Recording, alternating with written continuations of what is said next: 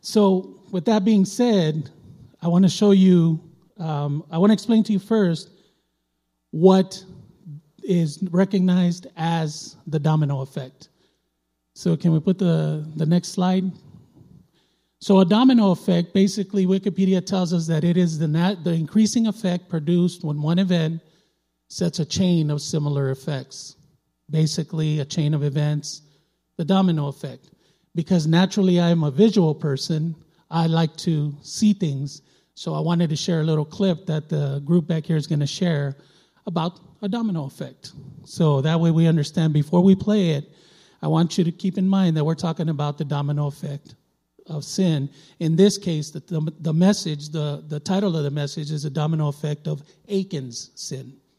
So, with that being said, I want you to see and keep in mind that one domino starts the chain of events. And you will see in this video, just so you have a visualization, that one domino can go one, one, one, and then it spreads, and then it can destroy, and it can curse, and we go on. But I just want you to have a visual effect before we get into the message. Amen?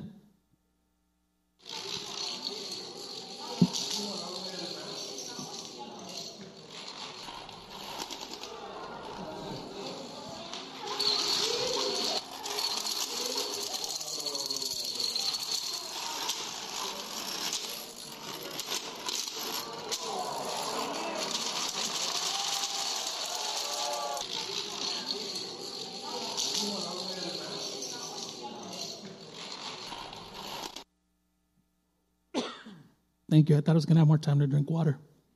Sorry about that. So, we connect this evening's message with the domino effect of sin. And this was just a visualization to give you an idea how sin can take, it, can take its course. In some cases, it can affect little parts of your life, and in some cases, it can affect everything in your life, including your families, friends, and people around you. If we can go to the next slide, please. So the definition of sin, according to the Bible dictionary, again, being a, being being visual, I like to share these kind of things so you could see that this is actual what is being said and not made up. Sin is thoughts, words, and actions by which humans rebel. Humans rebel against God, miss His purpose for their lives, and surrender to the power of evil. By nature, we are sinful and we have sinful desires. We inherited that from Adam, and we understand that. The people of the world don't understand that. They don't understand the difference of sin. They may think they know, they may think they understand, but in most cases they don't get it because they're not like we are here today, studying the Word, coming to theology, fellowship with other brothers and sisters and that one day that message talks about sin or we talk we we under we start understanding what it is and it's and and the knowledge starts expanding within us because we we're here we're learning it. But by nature we have sinful desires. That's just the way we are because we inherited that. But we have to learn how to get away from that. We have to learn how to transform from that and be an example to others not only of the church but of the world. 1 John 8, 1 John 1 8. If we can put 1 John 1 8, please. If you don't have it, I'll read it here.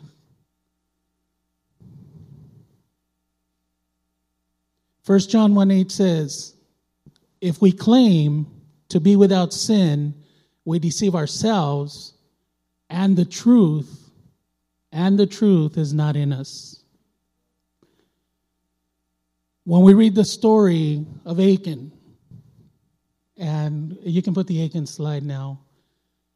We read the story of Achan in the Bible.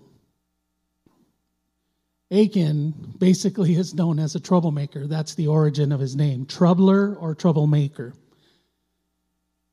He is a son of Carmi. The biography of him is basically the son of Carmi, son of Zimri, son of Zerah, and of the tribe of Judah. So when we read this part, we have to go back a little bit just to give you a backstory.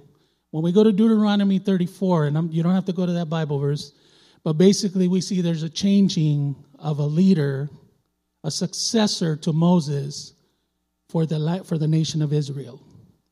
Now, it is not just any successor. He's, he's prepared, he's equipped, like Remnant Rising. The Bible tells us that the spirit of wisdom came over Joshua. And the Bible tells us that it came over Joshua because Moses laid hands on him. So he was prepared. He was ready to take this challenge.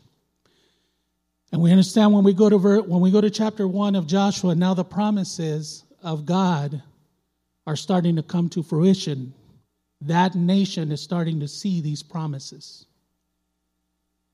It is a standing confirmation of the promise of a future redemption. What God had promised in Moses' time is now being revealed to the land, to the nation of Israel in Joshua's time. God was with the nation of Israel. God was with the Israelites. Ministerio Batista Logos, God is with us. Amen. Remnant Rising, God is with you. And that's what we need to remember. The God that was with the nation of Israel at that time is the same God that's with us today. That'll be with us, it'll be the same God tomorrow. How many know that? And how many believe that? Praise God. We don't, he doesn't change. We change. He doesn't change. I was I wasn't always like this. There's, I, was thinner. I've changed. I had hair. Remember, I've shared that before.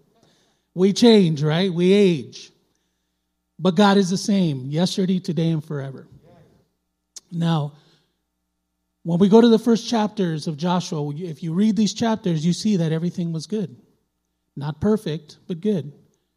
God was, His word was coming to fruition, and you see there's a movement, there's action, they're starting to progress. They cross the Jordan River.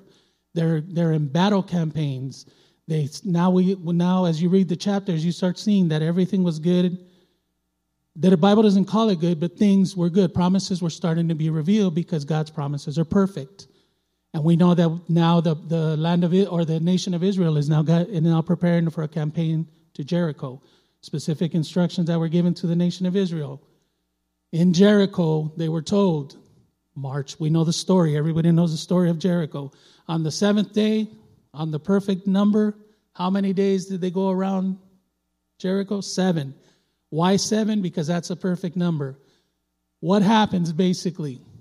They're given orders. When the trumpet sounds, the army lets out a shout, not a, not a war cry, a shout, and the walls fall. When you read the commentaries on this, you begin to understand that the walls of Jericho fall, that the army of Israel or the nation of Israel was able to cross into Jericho from the top of the wall, according to the commentaries.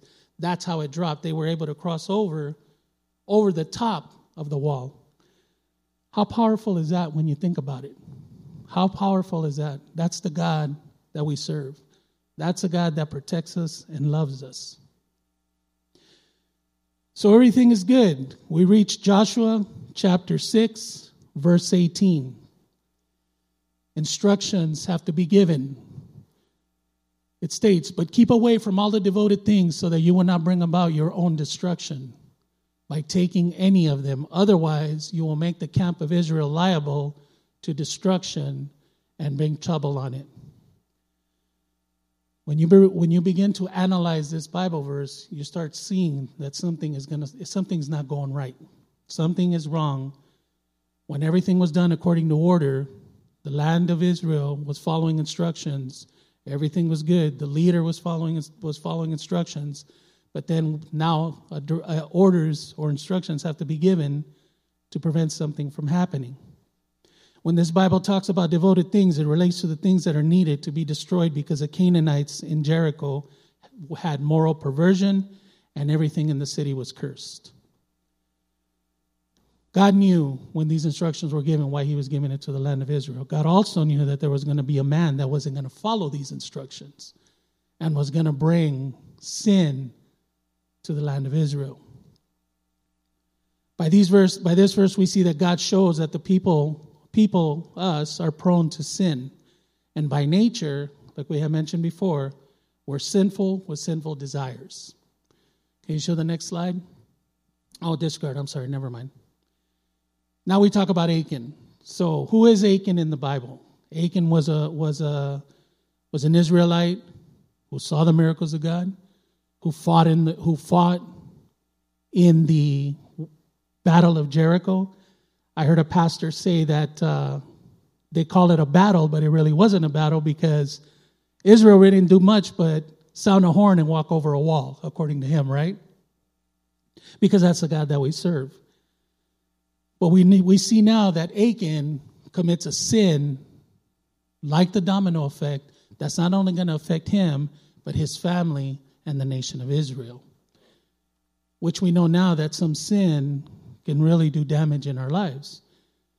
And what do we see here as far as Achan's sin? Achan's sin was driven by temptation. The desire to the desire to do something wrong. There's deception, the act of lying or tricking someone. I'm just giving you the definition of these words. And there's decision, a conclusion or a resolution reached after consideration. So you have the temptation, you have the deception, and then you have the decision. The temptation is out of your control when it comes to you. You can't control that. The deception is in your control. The decision is totally in your control. This is where you start, you have to make a decision because of consequences that happen. So we know that Achan's name is by nature a troublemaker. If we can go to the next slide, please. Pastor Warren Warren Wiersbe is quoted in saying, "Never underestimate the damage one person can do outside of the will of God." Never underestimate the damage. That's the key word, the damage one person can do outside, and the main words are the will of God. That's how dangerous it is when somebody has has can do something that'll affect others. Sometimes we may not see it, but in the long run, we can feel it. You ever known somebody that has done something wrong? Known, and I'm not going to say to you, but known somebody that's done something wrong and they're fine, they're okay, but the people around them are falling apart or the people around them are being affected by it? You see it all the time. I'm a little older than you guys, so I've seen a couple of more things, but I've seen where homes are destroyed because of it. And the person that's doing the destruction thinks nothing's wrong with that. But everybody else is being affected by it. Amen? The temptation and desire and decision of Achan was for one Babylonian robe, 200 shekels of silver, which, according to calculations, is about 62 US dollars today, give or take. One bar of gold weighing 50 shekels, approximately 15 and a half US dollars that were intended for the Lord's treasury. Only God knows why that was intended for his treasury. But Achan knew it belonged to him and still decided to steal it. That's what he did. He basically stole it, hid it in his tent, as we know as the story tells us, and brought destruction, brought defeat and in the time of Israel, of the land of Israel, any defeat in war was worse than anything else because of the reputation that they had. Joshua even says when you read the story that now he his concern was the fact that people were going to surround and attack them because they thought they were weak. If you really think about what exactly he took, a Babylonian robe is of value that's in that time that was the garment to wear i guess. It was the the high end thing. I don't know what what we would consider it in today's standards but uh, you can say that a babylonian robe was the in thing to wear at that time. For 200 shekels of silver and one bar weighing 50 shekels of gold. You start thinking about this somewhere down the line perhaps he might have had somebody else involved in it can we go to the Bible verse uh, 7 1? As we now enter this era, now we see that from 6 everything was good. Things change in Joshua 7, where we see, but the Israelites were unfaithful in regards to the devoted things. The Israelites were unfaithful to the devoted things. Achan, son of Carmi, the son of Zimri, the son of Zerah of the tribe of Judah, took some of them. So the Lord's anger burned against Israel. Now we're talking of a time when Jericho is already defeated. And their plan and execution is now, uh, their plan is to now execute their military orders to now go to the land of I, AI. Not artificial intelligence, I is how it's called, pronounced, sorry. Now, there's a change because in the battle of Jericho, God was with them. In the battle of Ai, they're going on their own power. And verse 2, let's read the next verse. Now Joshua sent men from Jericho to Ai, which, were near the Be- which was near Beth Aven to the east of Bethel, and told them, Go up and spy out the region. So the men went up and spied out Ai. One more verse. When they returned to Joshua, they said, Not all the army will have to go up against Ai. Send two or three thousand of them to take it down, and do not weary the whole army, for a few people live there. Now we're starting to see a change in this because God was leading the charge in Jericho. Now we see that the Israel army is going to battle unprotected. And this is what happens. The result of of Achan's sin, when you read this story, it's, it's, it's quite a bit, it's a beautiful story when you read it. The result of Achan's sin is Israel is defeated in battle. They turned and they ran, which is the worst thing to do for a soldier. Turn and run.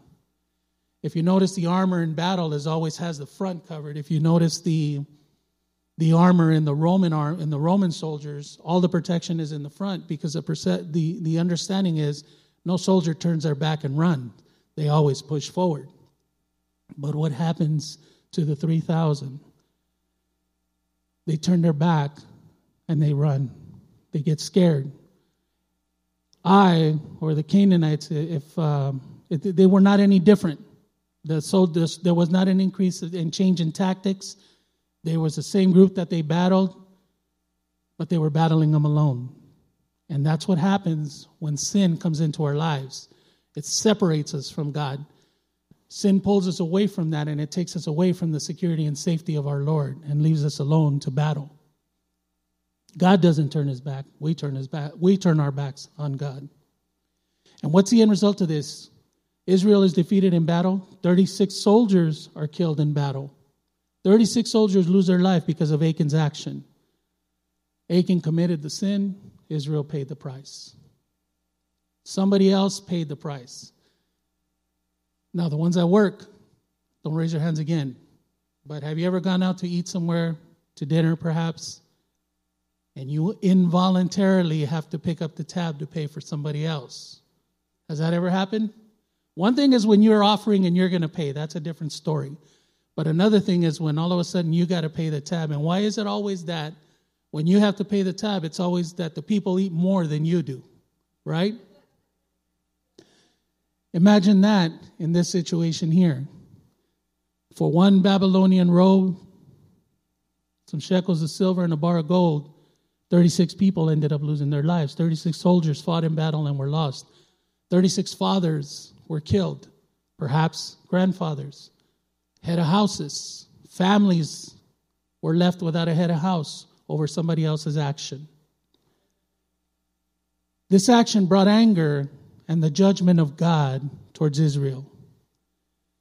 Every person's action matter for better or for worse. And this is one thing Remnant Rising, I say youth because you guys, you know, just to, to, I'm not trying to say anything bad about you. Youth is great. I miss it, but every person's actions matter for better or for worse. When we refer to actions, take a moment and think. Ask a person who lost a loved one in an alcohol related accident. Ask the person who lost a family member, perhaps their entire family, by somebody else's temptation, desire, perhaps, and decision. Ask them, and they'll give you a different perspective on it because they've lost out of their control and not even their fault. Somebody else's decision, somebody else's sin caused lives. And we see the domino effect where it wasn't only the people that were involved, for example, in this accident, but the family members, family members that are left behind. Right? The kids, maybe the wife, the husband, who knows? And they're not beautiful. When you work in CRT, you see these sceneries are not pretty. They're tragic. They stay with you. Church, church, not church. We're one body with many parts. We're one body with many parts. If one hurts, we all hurt. If your ankle hurts, your knee's going to hurt. If your heel hurts, your knee and your back perhaps may hurt. If your back hurts, you're not going to be balanced. Your shoulder hurts, chances are you, you're going to th- you're going to be thrown off, which will trigger other effects. If your if your collarbone is broken and the other one could be fractured, you're going to hurt. If your if your finger's broken and your wrist is fractured, you're going to pay this is going to pay the price on this side. You know what I just did? I just gave you my entire medical record. That's my biography of my medical record. In the old days, they used to be like this. Now they're on computer. But I just shared with you, just to give you an example, the injuries that I have suffered throughout my time, sports related injuries, right? But because of that, because of my action, I'm paying for them nowadays as I get older. Bottom line is this, team, uh, family, sorry, not team, family. Bottom line is this sin, if you play with fire, sin is like fire. If you play with fire, you're going to get burned. If you play with fire, you're going to get burned. Any, anybody here ever been burned? Uh, cooking, perhaps, maybe a little grease burn. How about like a fire, like a legit fire, you know? Okay, amen. Anybody ever been burned by some hot water, perhaps? Good. Sunburned? That hurts. It happened one time, never again. We've been sunburned, right? Metaphorically speaking, anybody ever been burned by somebody else? You ever been burned? Ever been somebody just basically caught you off guard and just stole from you or left you high and dry or you had to answer for somebody? Metaphorically speaking, that's what I'm talking about, burn. But we get the meaning behind it. It leaves, it leaves something behind. Depending on the level of burn, it could leave a little scar, it can leave a major scar, or you may need surgery with grafts to be able to fix some deep scars. And that's how sin affects our lives and the people around us. Amen? Especially in our marriages and our homes, because it's understood and we're taught by the great pastors here, we're taught that husband and wife are one. My heart right now hurts because of Renee. We're one. When I'm not feeling well, her heart hurts because I can see it in her eyes, right? Church, we're one. We are one. One family, one body, different parts. Amen?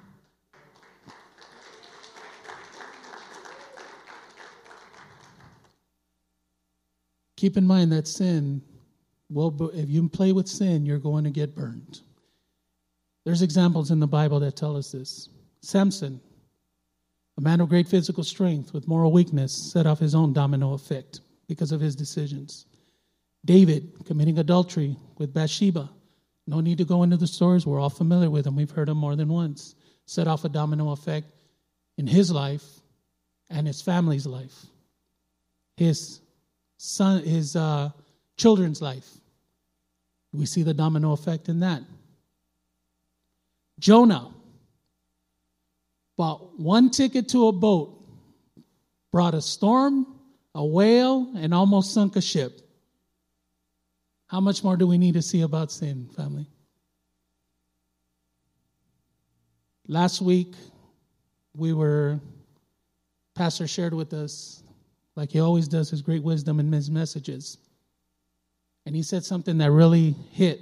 It was, uh, it was something that stuck within me, and I wanted to share it with you. God tests, but Satan is the one that tempts. God does not tempt. God will test you, but he will not tempt you. Let's go to James 1 13, 15. I've learned that you want to have your Bible verses to support what you say with this. When tempted, no one should say, God is tempting me, in quotes, for God cannot be tempted by evil. So we know temptation is linked to evil. Evil is linked to sin. Sin is linked to Satan. Nor does he tempt anyone. Verse 14.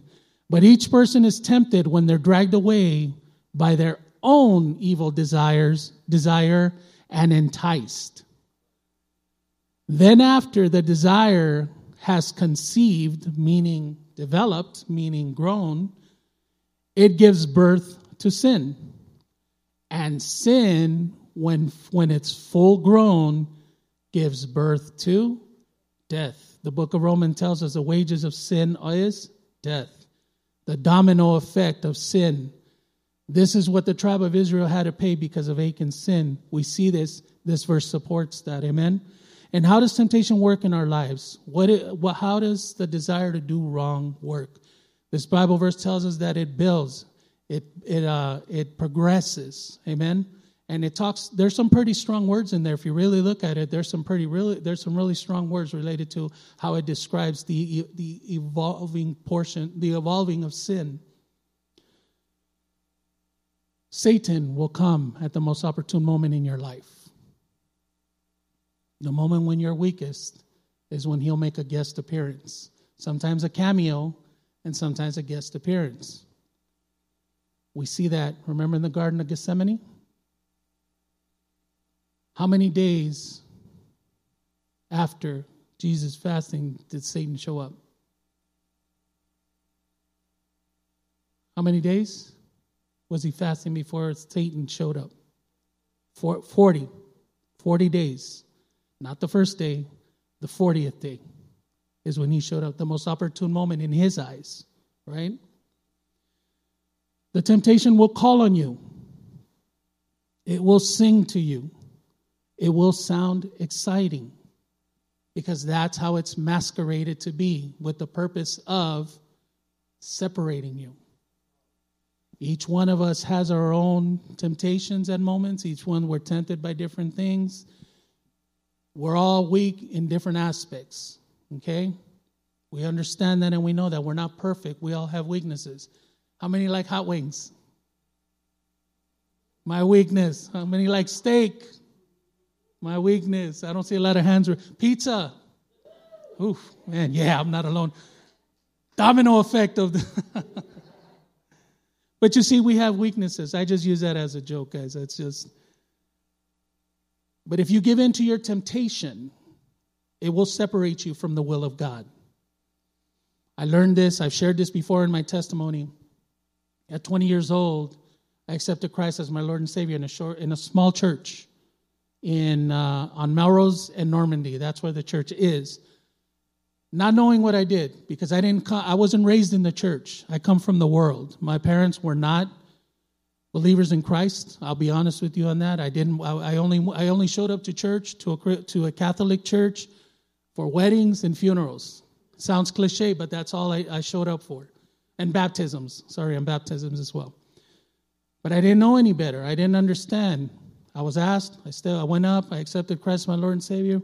I came in. I, I left the same way. There was no change, no impact because I didn't know what it was. I didn't understand that, but I knew what the world was because that's where I had come from. Okay?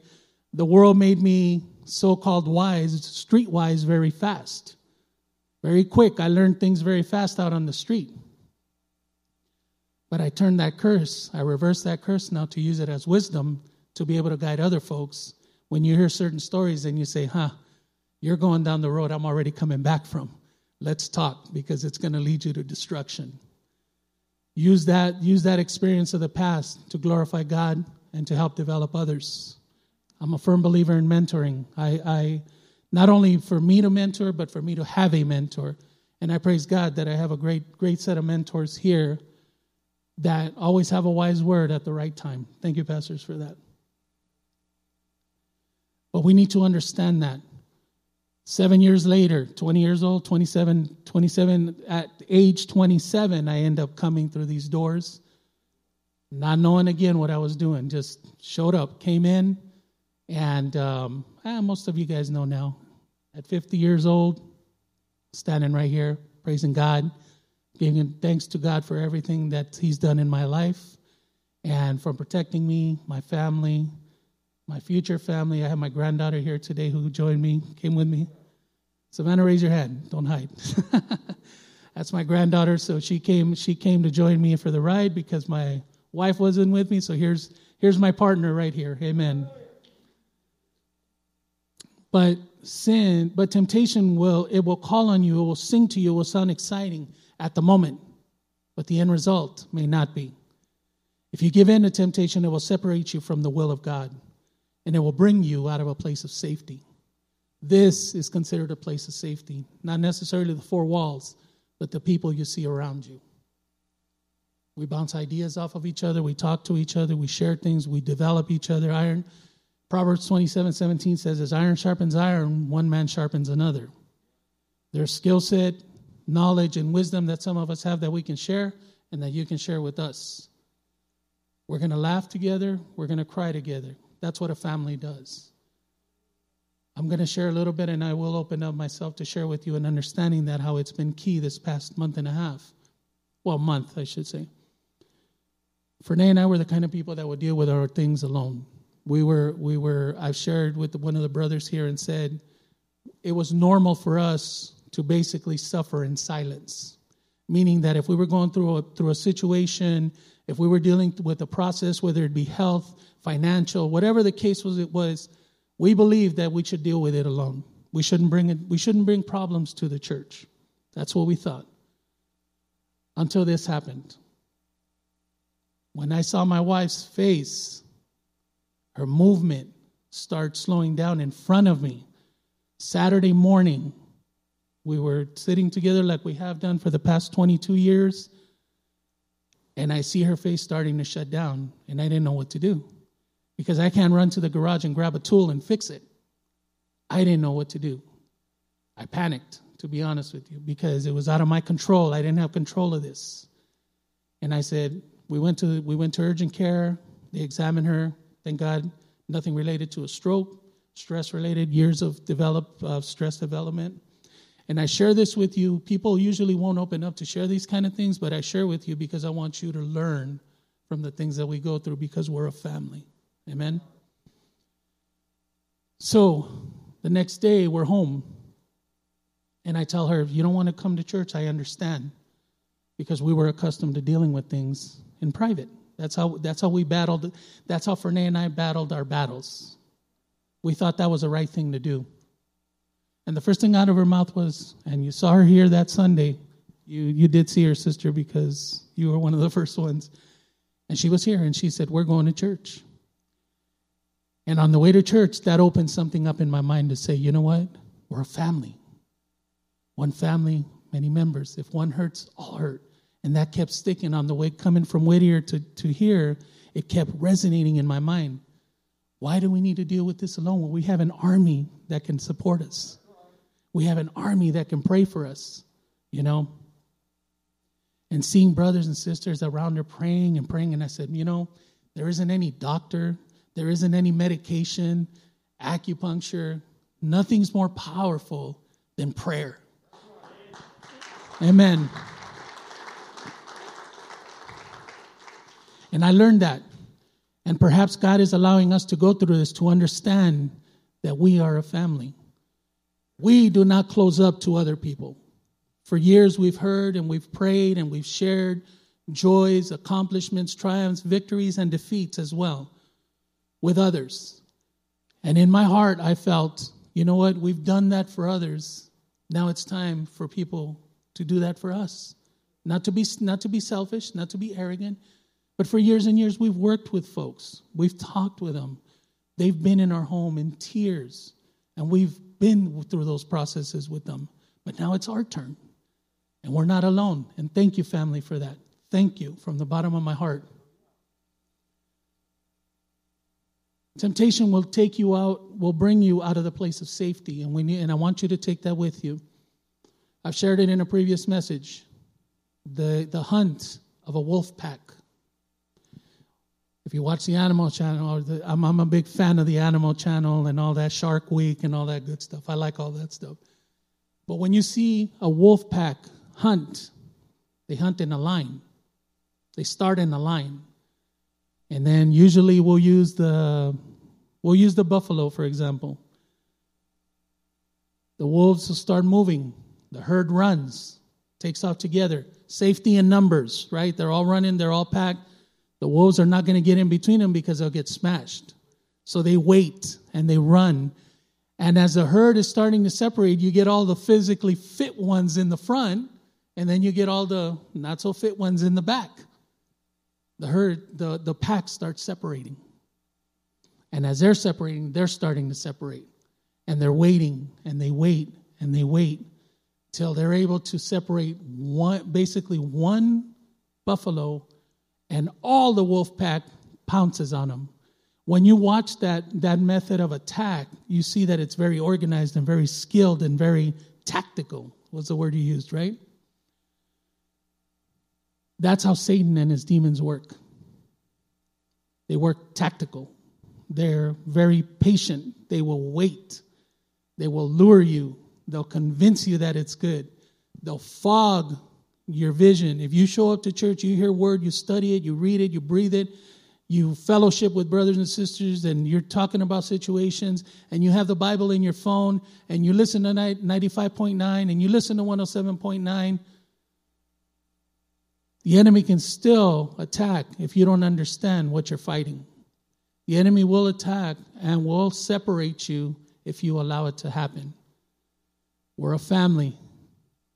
One family, many members. We pray for each other. We help each other out. And we understand that sometimes these some some little battles are going to happen when we fight alone. It will happen.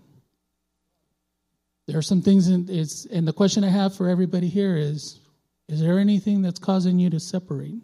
Anything that's caused that may cause you like Achan to sin and could have major damage? Think about that in your life. I heard a pastor in a message say regarding Achan's sin and the and the effect of it, where if it's your phone, turn it off. If your phone is tempting you to deviate, uh, to separate, if your phone is luring you away, if it's that serious, turn it off. If it's your computer, shut it down. The only person that's watching the computer on the other side is you. But outside of that, you don't know who's watching. You don't know who's monitoring. You don't know who's preparing an attack on you. You don't know who you're sharing your information with. God help those who share pictures online. You don't know where they go. As soon as you hit send and it's gone, you don't know where it's going. You don't know who's watching it. Be wise in that. Perhaps you may need to separate yourself from the people that can and will lure you away from God. If you have a person in your life that's putting that seed of doubt to tell you what they're doing is good, but what you're doing as far as your walks is bad, you may want to separate from that person. Some of you, if have you have not experienced it, it's going to come a time when relationships are going to be a, a topic. It's going to be a time in your life where you're going to see somebody that sings to you, somebody that looks great, and could be a facade because it may look good on the outside, but where's the heart? Are they going to come to church with you, or are they going to take you out of church? Wisdom. Wisdom. Listen to your parents when they tell you these things, when they're, they're constantly beating you, and you're like, yeah, here we go again. And and here, don't bring, well, you know what, let me say it like I said, no me vayas a traer un payaso aquí, you know, that kind of stuff, right? ¿Qué clase de trabajo tiene? ¿Dónde va la escuela? That kind of, yeah, you hear, you're hearing it for a reason. You're hearing it for a reason. ¿Qué hace? ¿Dónde trabaja? No estudia, no trabaja. ¿Para qué sirve? Ah, oh, he's good looking.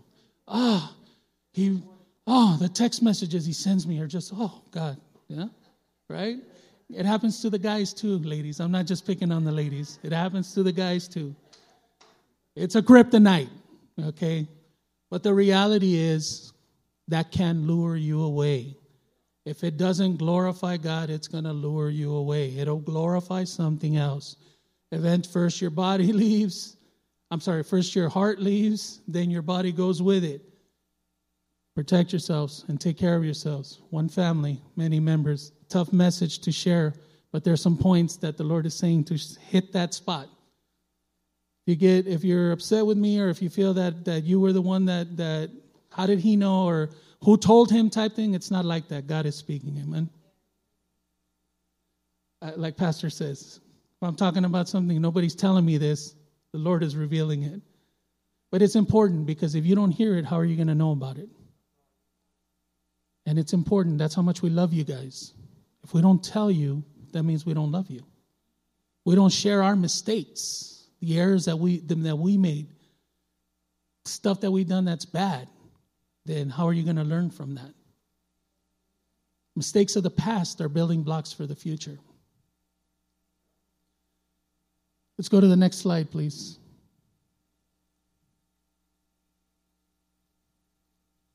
The Jim Elliot slide here, missionary.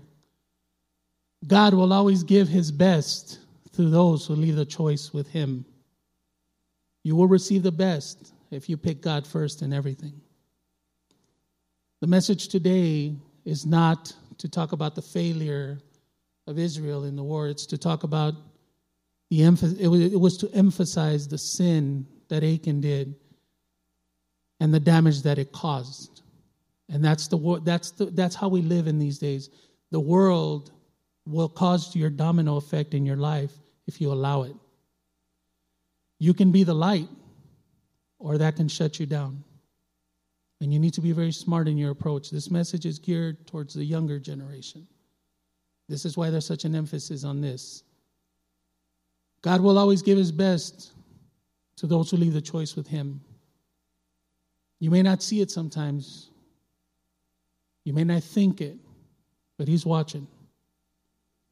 He cares for you, he loves you. It doesn't matter what you're going through, it doesn't matter what you've done, it doesn't matter what you're doing. Let him guide your life. Thank God we have a God of mercy. Thank God we have a God that forgives us for our sins. He knows we're going to do them, but He lets us choose if we're going to do it or not. Sin cannot be taken lightly as it leads to judgment, and I will close with this. Uh, I'm sorry, let me close with this verse and then I'll close with this section. James James 1 12. I'm going to close with this verse and then I'll close out with something and we're done.